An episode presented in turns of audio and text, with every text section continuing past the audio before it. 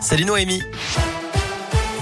Salut Cyril, salut à tous. On regarde d'abord vos conditions de circulation. Il y a un accident signalé en ce moment sur l'autoroute A89 à hauteur d'Amiens en direction de Lyon. Donc prudence si vous circulez dans, dans le secteur.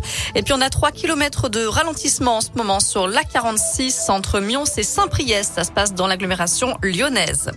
À la une, cette sortie de route mortelle ce matin en Haute-Loire. Un homme de 39 ans a perdu la vie dans un accident sur la RN 88 à Saint-Paul-de-Tartas dans le sud du département.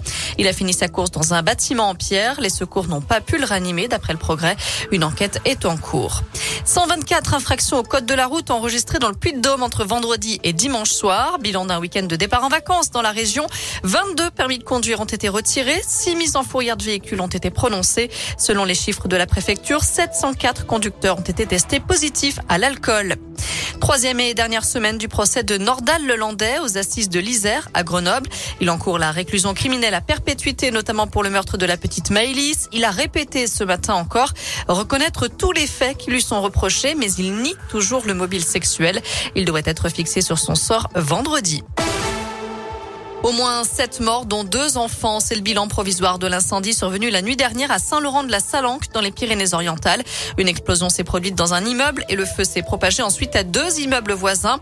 Incendie criminel ou accidentel, il est encore trop tôt pour le dire. Gérald Darmanin, le ministre de l'Intérieur, s'est rendu sur place. Il promet que toute la lumière sera faite pour identifier les causes de ce drame.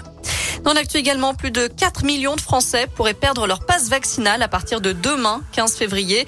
À partir de cette date, la dose de rappel doit être réalisée au plus tard 4 mois au lieu de 7 après la dernière injection de vaccin, sauf pour ceux qui ont été infectés entre-temps.